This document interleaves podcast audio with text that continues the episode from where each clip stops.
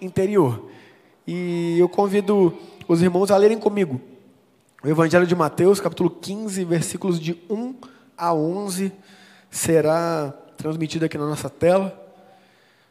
E eu peço que vocês acompanhem esta leitura, por favor, que diz assim: Evangelho de Mateus, capítulo 15, versículos de 1 a 11. Então, alguns fariseus e mestres da lei chegaram de Jerusalém para ver Jesus e lhe perguntaram: por que seus discípulos desobedecem à tradição dos líderes religiosos? Eles não respeitam a cerimônia de lavar as mãos antes de comer.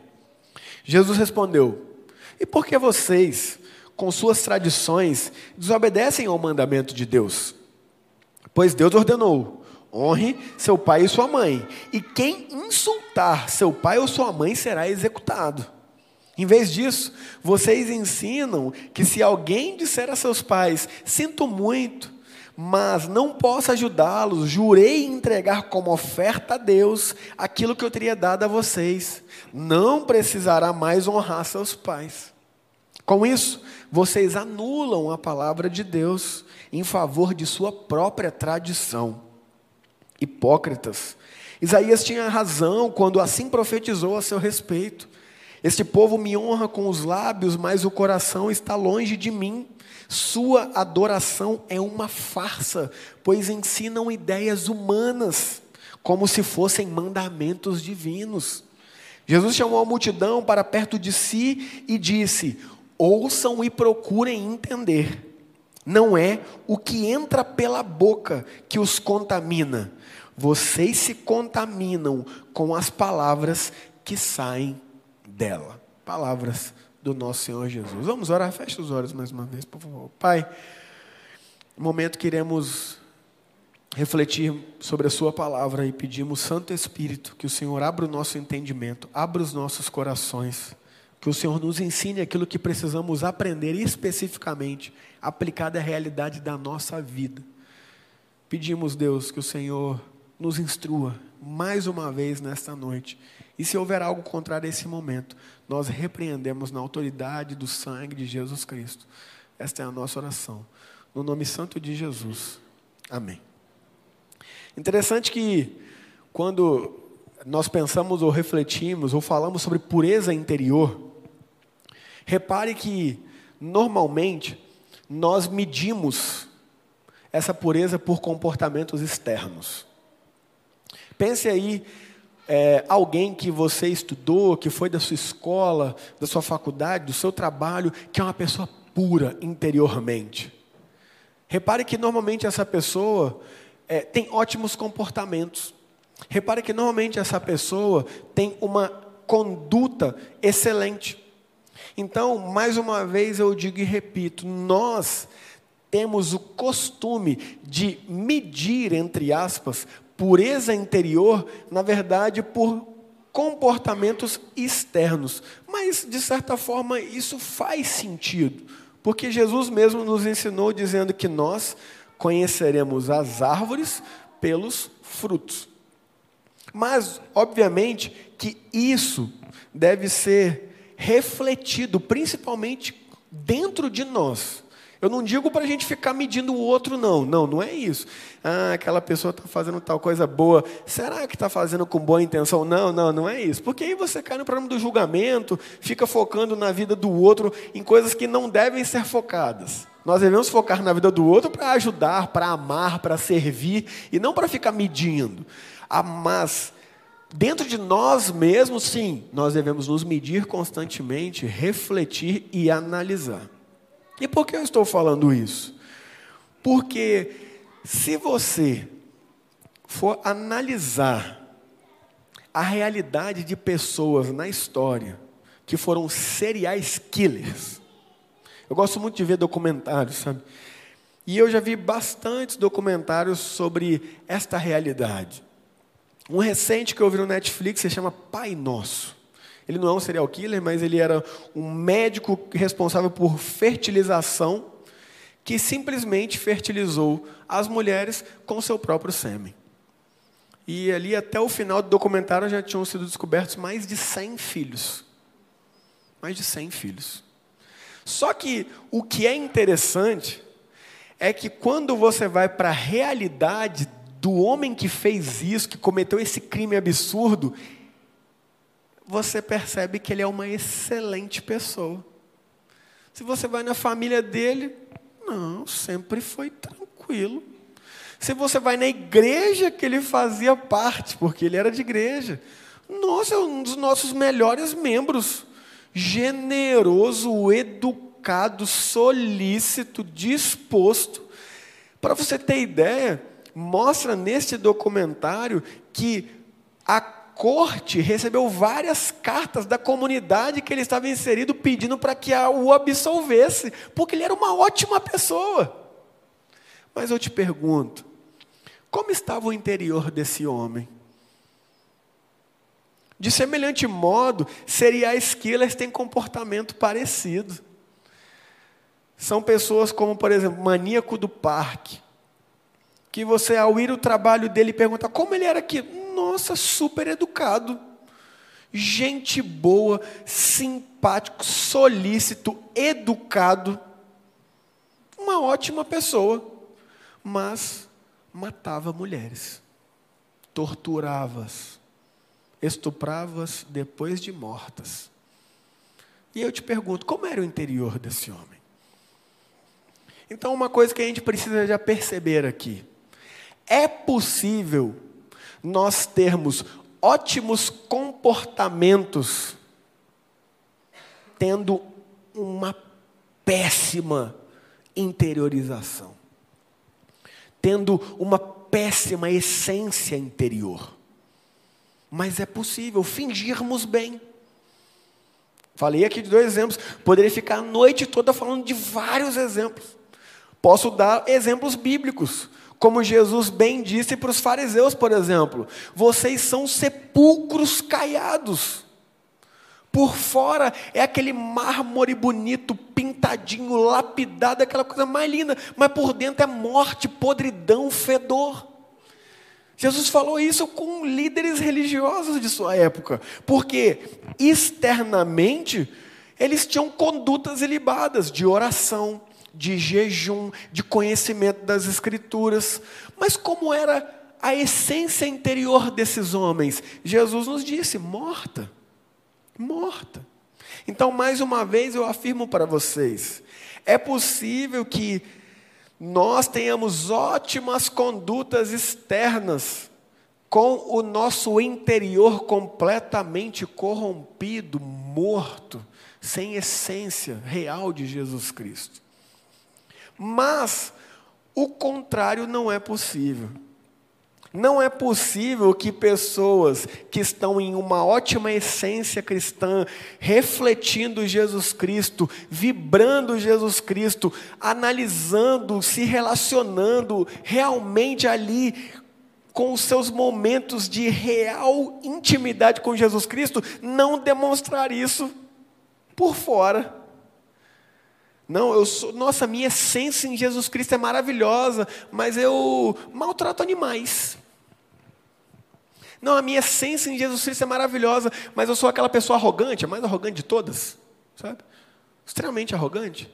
Mas aqui eu estou ó, em paz com Deus. Não é possível. Não é possível. Não, eu sou aquela pessoa que estou em, em Jesus Cristo e, nossa, muito apegada a Ele. E sou a mais mal educada do meu trabalho. Não é possível isso. Não é possível. Por quê? Porque, de fato, conseguimos fingir nossos comportamentos externos, mas não internos. Mas, se temos de fato pureza interior, se temos de fato uma mente que reflete Jesus Cristo, se estamos vivendo bons momentos conosco mesmo, é impossível que isso não seja demonstrado externamente. Ah, então você está dizendo, pastor, que eu não vou pecar? Óbvio que não. Porque todos nós iremos pecar. Todos nós pecamos. Ou existe alguém aqui que não peca? Por favor, levante a mão. É, se você levantasse a mão, você seria mentiroso. Você seria mentiroso, já estaria pecando. Então, eu não estou dizendo isso, eu não estou pregando aqui, meu amigo e minha amiga, aquela supremacia evangélica, aquela santidade que é linda de se falar nas igrejas, mas que não é aplicada em nada ao nosso dia a dia. Aquela santidade do levantar a mão, e não há problema levantar a mão, eu levantei a mão aqui no louvor, mas aquela santidade que só se resume a isso, sabe? A forma, levanta a mão, caio no chão e choro e ajoelho e deito aqui e rolo. Tudo bem, você pode ter essas expressões. Mas entenda, santidade não é isso. Santidade nada mais é do que ser igual quem? Qual foi a pessoa mais santa que pisou nessa terra? Jesus. E se fosse tão importante essas manifestações que eu acabei de citar, estariam descritas que ele as fazia, mas nem tem. Por quê? Porque isso é mera forma. Ah, é errado? Não, não é questão de ser errado, não é errado, mas é forma. E forma, meu amigo e minha amiga, não molda ninguém, não define ninguém, porque forma é só forma. O que realmente nos define é a essência. O que realmente nos define é o Espírito Santo atuando dentro de nós.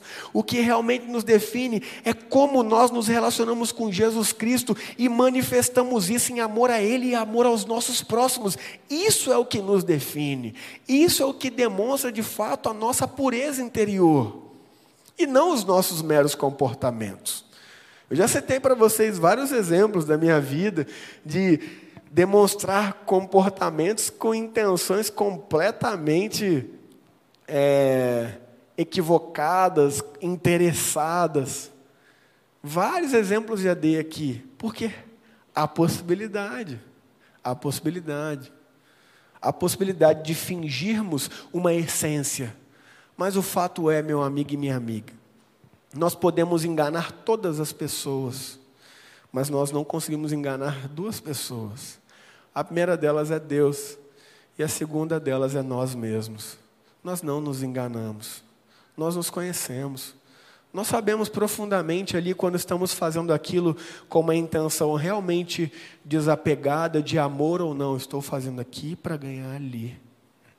A gente pode passar uma imagem para o outro de nós, como é generoso, mas Deus conhece o nosso coração. Por isso que eu não gosto muito daquela expressão, sabe? Quando alguém dá, ai, que Deus dê cem vezes mais. Porque eu penso, nossa, eu dei cem reais na igreja. Cem vezes mais? Dez mil reais. Rapaz, então se eu der dez mil reais, vezes cem, um milhão de reais. Rapaz, então eu vou. Que cem vezes? Deus já deu um bilhão de vezes mais. Deus já deu o seu próprio filho. Deus nos deu, sabe o que? Visão. O fato de andar, o fato de escutar, o fato de ter vida, saúde. Quantifica em valores quanto que vale a sua saúde. Quantifica.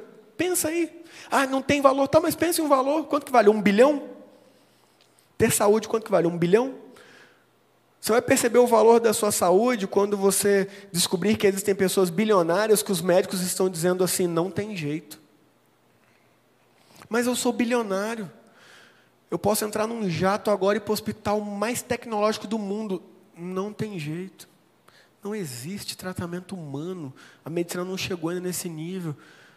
Essa pessoa, se ela tiver 10 bilhões e eu chegar para ela e falar assim: por 10 bilhões eu te curo, você acha que ela nega? Claro que não, ela dá tudo. Então, quanto que vale a sua saúde? Se eu perdesse a visão e alguém chegasse para mim e falasse: dê todos os seus bens materiais que eu te devolvo visão, eu daria sem pensar meia vez. Então o fato de eu enxergar vale mais que todo o valor monetário que eu tenho. É assim que nós entendemos o quanto temos e qual é a nossa real essência em Deus. Por isso que eu não gosto desses números. Ai, Deus dê cem vezes mais, ai, mil vezes mais, ai, o dobro. Dobro, que dobro. Deus já dá e, e, e nos dá a capacidade Deus nos dá a oportunidade e nos dá o conhecimento para irmos atrás, para participarmos dos milagres que Ele quer fazer na nossa vida, da transformação que Ele quer fazer em nós e a partir de nós. E isso é maravilhoso e totalmente possível a partir de quê? Da pureza interior. E Jesus aqui, então, ele está nessa narrativa nos mostrando isso de forma muito interessante. Ele é questionado ali, né? Pelos religiosos da época, porque eles pecavam não cumprindo a tradição dos anciãos, que diziam que devia lavar as mãos antes de comer. Percebe, essa tradição nem é de Deus. Isso nem é uma lei divina, isso é uma tradição dos antigos, que diziam: tem que comer, tem que lavar as mãos antes de comer. E aí, Jesus, de forma muito interessante e regular, ele responde sempre com uma pergunta. Eu tenho aprendido a fazer isso. A sabedoria judaica, ela sempre responde uma pergunta com outra pergunta. Nossa, eu estou ficando fera. Você marcar um atendimento comigo essa semana, você vai ver. Você me pergunta, pastor, qual que é a interpretação disso aqui? Eu te pergunto, qual que você acha? Porque mais vale eu te estimular a pensar e chegar à resposta por si, ou chegarmos juntos, do que simplesmente eu te dar uma resposta pronta. Porque aí você fica aquela pessoa que simplesmente ouve e recebe a partir do que eu falo, e não, nós somos chamados a crescer juntos. Então Jesus ele responde o seguinte: E por que vocês, com suas tradições, desobedecem o mandamento de Deus?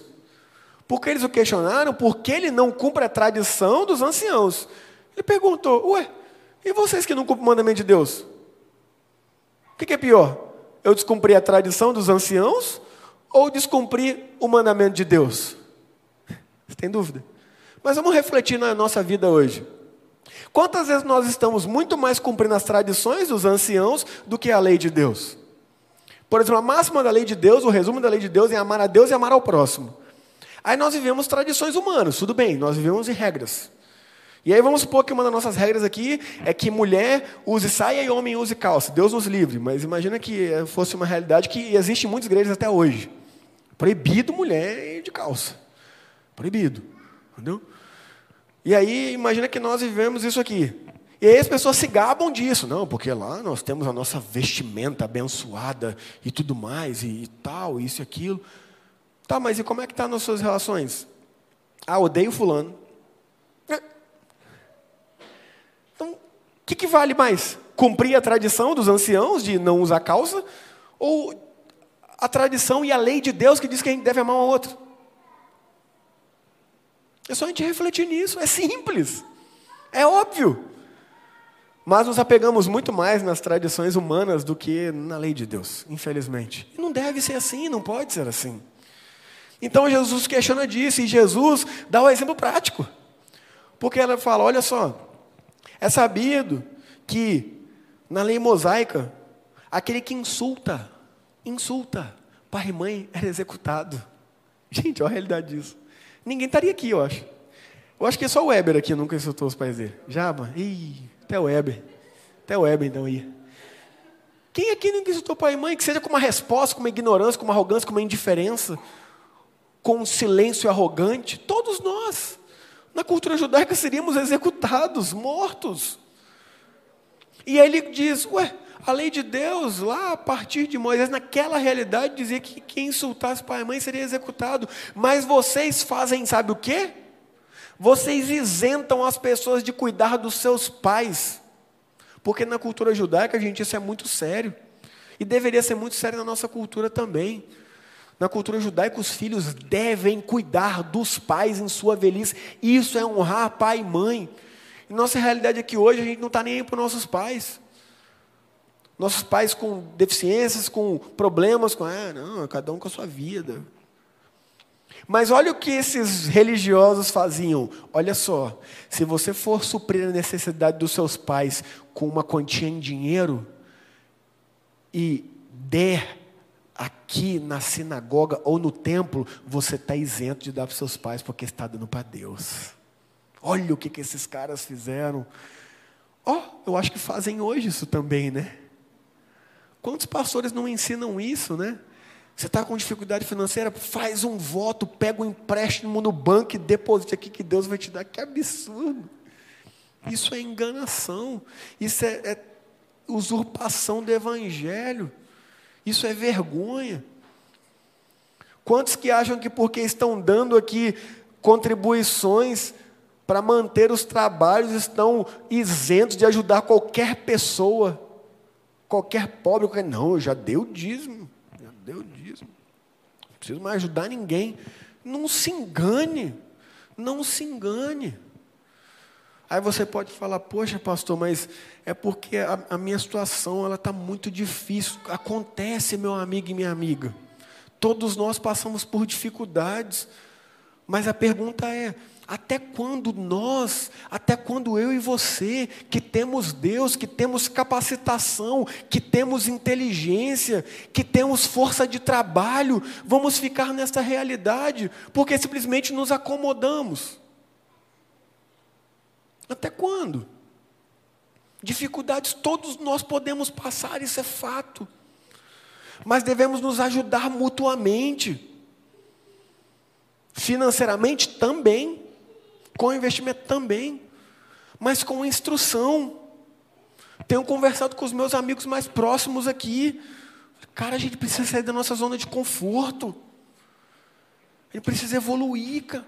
Porque eu vou falar a verdade para vocês, meus irmãos. Nós temos que refletir numa coisa. Deus não quer que vivamos em zona de conforto.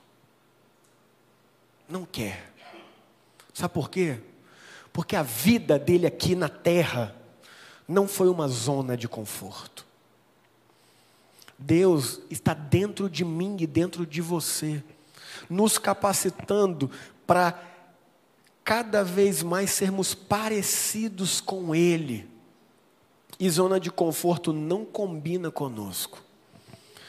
E eu preciso que você reflita em uma coisa. Zonas de conforto são relativas. São relativas. Porque você pode olhar para a minha vida e pensar: não, você não está na zona de conforto, não. Eu te vejo na academia todo dia. Eu te vejo sempre lendo, sempre estudando. Não, então você não está. Não se engane. Não se engane. Zonas de conforto são relativas. Vou te dar um exemplo prático com o exemplo da Roberta, minha esposa.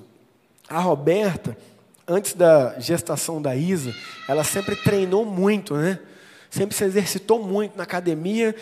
E aí, na gestação, a médica disse o seguinte para ela: Olha só, você vai poder pegar apenas 30% da sua carga máxima. Então, 30% da sua carga máxima é o máximo que você pode pegar. E a Roberta falou: tudo bem. Então a Roberta pegava, por exemplo, 60 quilos de cada lado no agachamento livre. Quanto que é 30%? Dá em média 20 de cada lado. Só que 20 de cada lado não é nem eu no meu auge. Entendeu? Então, olha a zona de conforto dela. 30% para ela é o que eu o triplo do que eu pego no meu auge. E aí ela lá na academia fazia com 20 de cada lado, com a barriga desse tamanho, que parecia que a filha ia sair ali no, no treino. Entendeu? E eu ficava olhando e falava, vai nascer agora. Agachou, vai nascer. Eu já ficava meio com a mão assim, vai, vai agora. Só que para ela era leve. E ela falava assim para mim, nossa, como é chato treinar leve. Só que pessoas iam até ela e falavam assim, moça, pelo amor de Deus, você está grávida, pegando esse tanto de peso. Cuidado, ela falava, não é, muito peso para mim. Ou seja, ela estava na zona de conforto dela, mas a zona de conforto dela era muito acima da minha. Então, transfira isso para a sua vida e para a minha vida. Zonas de conforto aqui são relativos. Por exemplo, se você não lê nada, se você não tem o costume de ler, eu te aconselho a partir de hoje começar a ler uma página por dia de algum livro que está ali na nossa biblioteca. Pega um livro hoje, mas não deixe de pegar. Pega um livro hoje, em nome de Jesus, para dar ênfase, né? Pega um livro hoje ali e você vai ler uma página por dia. Você não vai gastar três minutos, cinco minutos mais para ler uma página por dia. Você estará assim saindo absurdamente da sua zona de conforto. Mas entenda, uma página por dia para mim é uma zona de conforto imensa. Porque eu já vivi uma realidade de ler 50 páginas em uma hora. Em uma hora. Então você entende como as nossas zonas de conforto são diferentes? E aí, meu amigo e minha amiga, você precisa pedir instrução e sabedoria ao Espírito Santo para ele falar para você especificamente. Porque a verdade que eu falo para vocês é: eu estava numa zona de conforto imensa. Só que para mim não, porque leio bastante, estudo bastante, atendo bastante, treino bastante. Já casei, já escrevi um livro, já plantei uma árvore e já tive filhos. Zerei a vida. Ué, preciso mais do quê? Mais de nada.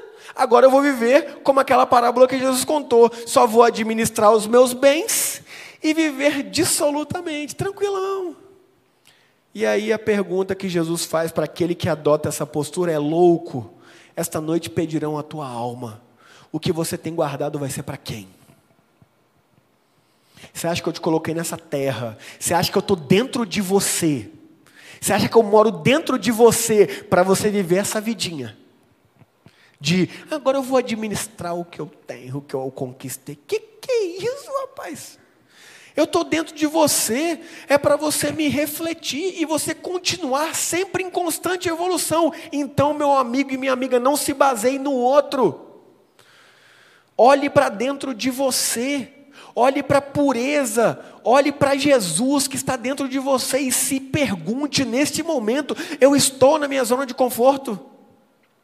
Porque se a resposta for sim, Jesus nos chama hoje para sair dela. Jesus nos chama hoje para sermos pessoas melhores, não do que os outros, mas melhores do que nós mesmos, porque este é o processo de santidade, é sermos melhores, porque consequentemente, buscando ser mais parecidos com Jesus Cristo, seremos o que diariamente?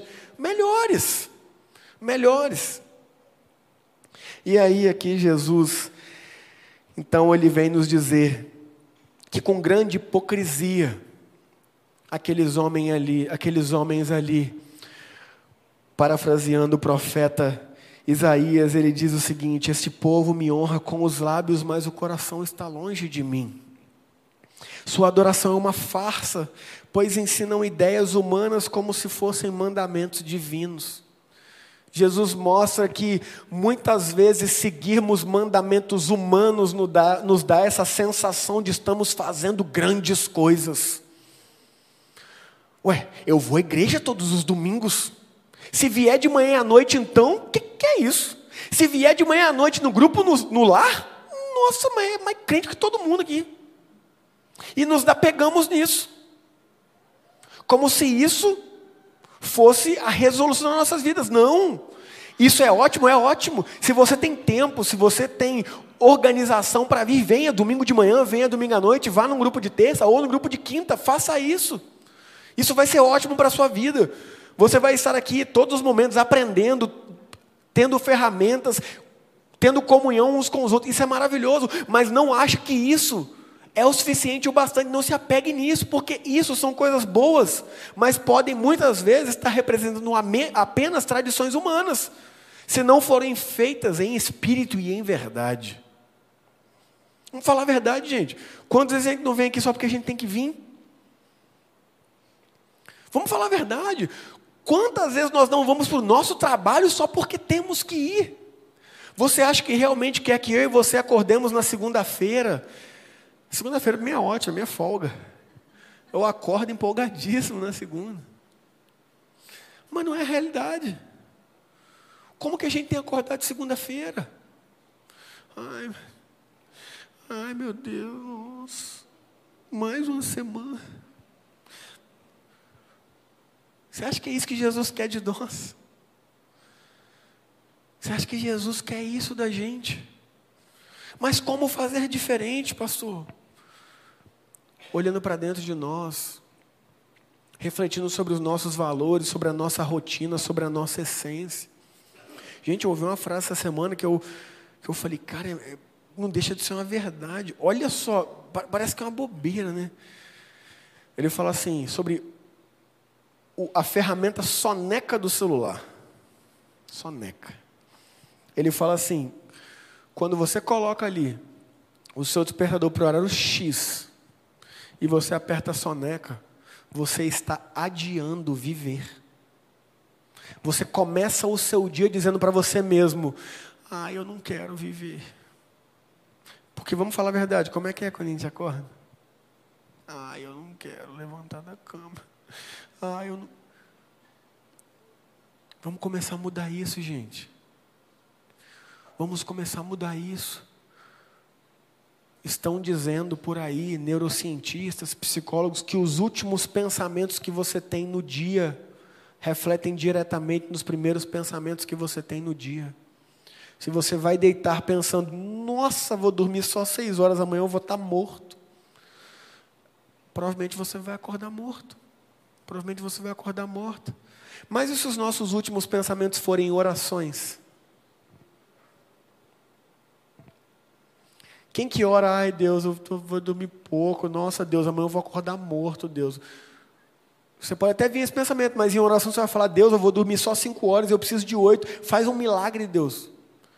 Que nessas cinco horas que eu vou dormir, tudo bem, eu vou ajustar meu horário para dormir melhor. Mas não tem jeito, agora eu estou aqui. Que as cinco horas que eu durma sejam revitalizadoras, Deus. Que elas me abençoem, que eu acorde amanhã disposto e que eu faça papéis que me levem a isso. Gente, isso é uma aplicação prática. Isso é pureza, reflete a pureza interior que é em nós. Nós temos Deus e Ele nos capacita a viver isso. Mas como nós temos vivido? Temos vivido como todos que não têm Deus. Ou, na verdade, muitos que não têm Deus nos dão aula, acordam pulando da cama, já indo fazer um exercício, indo treinar, tomar banho gelado. E a gente que tem Deus morrendo, cometendo suicídio evangélico. Sabe qual é o suicídio evangélico? O crente que pede para Jesus voltar toda vez que ele acorda. É, é, eu me identifiquei, me identifiquei, já fui assim. Suicídio evangélico. Não é porque eu quero que Jesus volte, é porque eu não quero ir trabalhar, entendeu? Aí eu acordo e falo, nossa Jesus, seis horas da manhã, terça-feira, ótimo dia para o senhor voltar, hein? Então vem as nuvens aqui. Suicídio evangélico. Quer, quer que Jesus volte, não é porque quer ir para a glória e viver a eternidade com Ele, não, é porque não quer ir trabalhar mesmo. Aí quer morrer, entendeu? Que isso, rapaz? Você acha que Jesus quer isso da gente? Vamos mudar, gente. Mas isso precisa começar a mudar a partir de onde? A partir do nosso interior. A partir do nosso interior. A partir da nossa mente, a partir da nossa reflexão. Você está aqui ouvindo isso hoje. Você já é um privilegiado, um, uma privilegiada. Você está refletindo. Rapaz, eu nunca tinha pensado nisso. Eu nunca tinha pensado nisso. Estou vivendo no automático. Estou deixando a vida me levar. Vida me levar, vou vivendo sem intencionalidade nenhuma. Só estou vivendo, só estou existindo. Que isso? Nós temos Deus dentro de nós. O Deus Todo-Poderoso, Criador de tudo, está dentro de mim, dentro de você. A gente precisa crer nisso, gente. Isso é uma verdade na sua vida ou não é? Porque é bonito falar, mas a gente crê nisso realmente? Eu estou refletindo nisso há alguns meses. Poxa, Deus está dentro de mim. É para viver essa vidinha? Essa mediocridade? Esse marasmo? De que já fiz o que eu tinha para fazer, agora é só administrar. Que isso? O potencial que nós temos em nós mesmos. Vamos usá-los em Deus. E ali, né, ele finaliza dizendo o seguinte: Jesus chamou a multidão para perto de si e disse: ouçam e procurem entender. Então ele não falou só para ouvir, ele falou para ouvir, mas para procurar entender também. Então não é só ouvir, não, gente. Ouvir é o inicial, vocês estão ouvindo aqui, estamos ouvindo aqui, mas é procurar entender, é procurar de fato refletir, porque na cultura judaica não tinha Bíblia, como a gente tem hoje. A cultura oral, cultura oral, ninguém sabia ler e escrever, eram raros os que sabiam.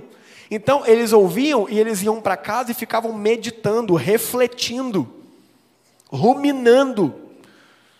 Sabe? Esse é o nosso papel. É ouvir e refletir e parar e falar, cara, como que eu tenho vivido? Eu tenho vivido essa pureza mesmo, que reflete Jesus. Eu tenho vivido, ai, como agente da minha vida, como realmente alguém que está aqui nessa terra com um propósito definido de honrar e glorificar a Deus a partir do meu amor a Ele, meu amor ao próximo. Meu amor ao próximo se reflete a partir do meu serviço ao outro, a partir do meu autocuidado, a partir de eu investir em mim, em constantemente evoluir, para ser mais parecido com Jesus. E ele diz: ouçam e procurem entender, não é o que entra pela boca que os contamina, vocês se contaminam com as palavras que saem dela.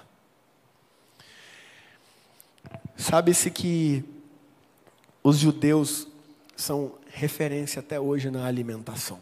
Isso é ótimo, tá, gente? Eles são exemplares, até hoje. As melhores carnes bovinas do mundo são as carnes judias. Eles pegam os melhores cortes e dão o resto para a gente. Os melhores cortes aqui são vendidos para eles, o resto fica para a gente. Eles são extremamente cuidadosos com a alimentação. Mas isso chegou a um nível de virar uma idolatria, a ponto de se importarem mais com a dieta do que com o serviço a Jesus Cristo.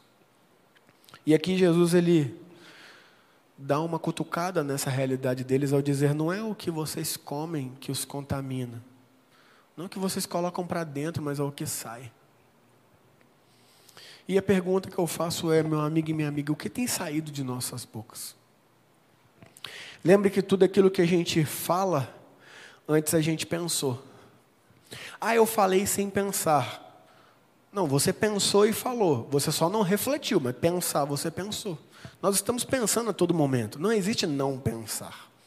O ato de meditar, ah, eu não penso. Não, é, é você conseguir, na verdade, ali concentrar os seus pensamentos. Mas não existe o não pensamento. Pensamos a todo momento. Mas entenda, aquilo que nós estamos falando reflete aquilo que estamos pensando. O problema é que muitas vezes pensamos, mas não refletimos, então saímos falando um monte de besteira. Como é dentro da nossa casa? Como nós temos refletido Cristo a partir daquilo que a gente fala na era digital, então a partir daquilo que postamos, daquilo que compartilhamos. Como tem sido? Como tem sido a nossa boca. Só para reclamação, só negatividade, só crítica, só julgamento, só vida alheia, só apontar de dedo. Porque, gente, vamos ser sinceros aqui. As pessoas que eu conheço que mais julgam, que mais falam mal dos outros são crentes. São crentes. Nós temos esse péssimo hábito, sabe por quê? Porque nos achamos melhores do que os outros. E por nos acharmos melhores que os outros, nos achamos, nos achamos no direito de falar mal do outro, de apontar o dedo para o outro, de reprovar o outro. Isso não reflete Jesus Cristo. Jesus Cristo não foi assim. Jesus Cristo só foi assim com pessoas que fazem isso. Então, quando estamos falando mal do outro, estamos sendo reprovados por Jesus Cristo. Como tem sido a nossa boca? Como tem sido o nosso falar? Como tem sido o nosso testemunho. Nós temos dito palavras de bênção ou palavras de maldição. Nós temos dado esperança às pessoas ou temos dado desespero. Nós temos dado Jesus Cristo ou nós temos dado péssimas notícias. Péssimas notícias sempre existiram. Péssimas notícias sempre foram realidades aqui no primeiro século, mas Jesus não se deteve nelas, por quê? Porque Ele sabe quem Ele é. E é isso que Ele quer mostrar para mim e para você, que a nossa pureza também se reflete a partir daquilo que a gente fala. Eu tenho exercitado isso, gente. Vou contar para vocês o que é esse elastiquinho aqui. Esse elastiquinho aqui é o seguinte: todas as vezes que eu me vitimizo no meu pensamento, Todas as vezes que eu reclamo no meu pensamento, e todas as vezes que eu penso mal de alguém no meu pensamento, eu puxo esse elástico e eu solto. Dói. Dói. Ai, penitência. Olha, o pastor voltou lá para a Idade Média. Não, meu amigo, se fosse penitência, eu ia treinar jiu-jitsu cada vez que eu tivesse um pensamento desse. Não, não é penitência, não. Isso aqui, o nome disso é condicionamento. Eu sou condicionando minha mente que dói todas as vezes que eu penso algo assim. Mas dói muito mais o que isso gera na minha vida. Dói muito mais eu julgar os outros, porque julgar os outros me leva a ser reprovado por Jesus Cristo em minhas atitudes, e isso dói. Isso dói. Dói muito mais do que um esticar de um elástico, muito mais. Então eu tenho buscado condicionamento para parar de me vitimizar.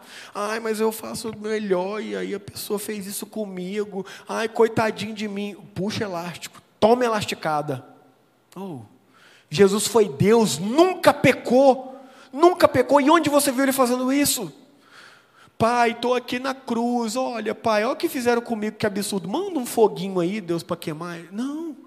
Falou, pai, perdoa-os, não sabe o que fazem. Ele recebeu tudo isso sem nunca ter pecado, e eu que recebo muito disso a partir do que eu faço. Vai ficar se vitimizando. Não, puxa elástico. Não, eu quero me condicionar a ter pensamentos bons, porque tudo começa a partir do que eu penso. Romanos 12, 2: E não vos conformeis com este século, mas transformai-vos pela renovação da vossa mente, para que experimenteis a boa, perfeita e agradável vontade de Deus. Você quer viver a perfeita, boa e agradável vontade de Deus? Tem que começar a partir da renovação disso aqui, ó. Disso aqui. Sempre a mesma vidinha, sempre os mesmos pensamentos, sempre os mesmos comportamentos, sempre os mesmos vícios, sempre os mesmos problemas, as mesmas fofocas, as mesmas conversinhas fiadas, os mesmos mimimi, as mesmas reclamações, as mesmas vitimizações. Até quando? Até quando? Até quando? Vamos mudar, vamos evoluir, vamos parecer com Jesus Cristo, vamos desenvolver o nosso processo de santidade a partir do que? A partir disso aqui, da transformação da nossa mente.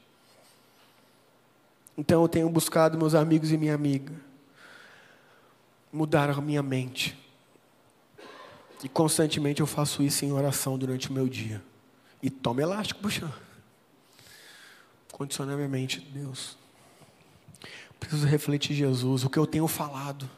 O que eu tenho falado. Eu falei com vocês, meu vizinho falou: Ó, oh, rapaz, esse ano tem que fazer, porque o ano que vem vai ser uma desgraça. Perdão a palavra, desgraça é desprovido de graça, tá? Isso não é palavrão, não. O que é desprovido de graça é desgraça.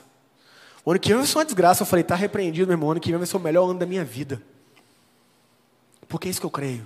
Porque eu sei o Deus que eu sou filho. Eu sei que Ele me capacita. Eu sei que Ele está comigo. Porque se Jesus, no primeiro século, passando o que ele passou, ele teve uma vida maravilhosa, e isso não quer dizer isenção de problemas. Porque eu não posso. Eu sou filho dele. Vai ser o melhor ano da minha vida. Se vai ser para você, meus sentimentos. E aqui, pode tocar meu interfone que eu te ajudo, tá? Aí ele falou, é mesmo, né? Eu falei, não, meu irmão, palavra tem poder. No princípio era a palavra, a palavra estava com Deus, a palavra era Deus. Tudo que veio existir iniciou-se a partir da palavra, que é uma ação, que é o próprio Jesus Cristo. Aí eu vou ficar falando que vai ser o pior ano da minha vida, que vai, fica falando isso, que será o seu. Que será o seu. O meu não será. Em nome de Jesus, meu irmão e minha irmã, eu te convido a caminhar comigo nisso aí. A vivermos os melhores anos da nossa vida. Desde já. Começando hoje, a partir da transformação e renovação disso aqui, pelo agir do Espírito Santo possamos investir na nossa pureza interior, começando por ela. Porque atitudes boas nós já temos, muitas delas temos. Continue-as, mas mude a essência. Mude o, o eu. Peça ajuda a Deus para isso e viva isso. Que Deus nos abençoe. Amém? Vamos orar, feche os olhos. Pai, louvado seja o seu nome. Obrigado por mais essa palavra nos ajude a refletir a pureza que há em nós, que não é nossa, mas é do Senhor por meio do agir do seu Santo Espírito que habita em nós. Obrigado, Deus, por mais este culto, por mais essa reflexão. Nos ajude, Pai, a sermos mais parecidos com Cristo. Nos ajude a mudarmos, a sairmos da nossa zona de conforto. Nos ajude a caminharmos juntos como igreja, compartilhando uns com os outros incentivando uns aos outros, fortalecendo uns aos outros, com palavras de vida, de motivação que refletem a Sua palavra, Pai. Nos abençoe para que possamos conhecer mais o Senhor por meio da leitura bíblica. Nos ajude a termos mais momentos de relacionamento contigo, interiorização e reflexão a partir da oração. E que isso reflita no nosso modo de viver. Obrigado, Pai, por mais este culto por cada pessoa que o Senhor trouxe aqui hoje, por cada pessoa que está nos assistindo nesta live. Eu quero te agradecer de forma especial pelos nossos visitantes de primeira vez, Deus. Eu quero te agradecer de forma especial pela vida do Fabrício, pela vida do Mateus Costa, pela vida da Ana Paula e pela vida do Pedro Miguel, Deus. Que eles tenham sido imensamente abençoados aqui pelo Senhor e que eles sejam muito amados também por nós, porque nós amamos receber visitantes aqui, Pai. Obrigado, Deus, por mais este culto. E agora, amigos e amigas, recebam a bênção do Senhor. Que a graça do nosso Deus, maravilhoso e grandioso Pai, que o agir, a influência do Santo Espírito e o amor imenso e maravilhoso amor de Jesus esteja sobre nós e pecavinato, mas não apenas sobre nós, mas sobre todos os filhos e filhas de Deus ao redor da terra. Amém e amém.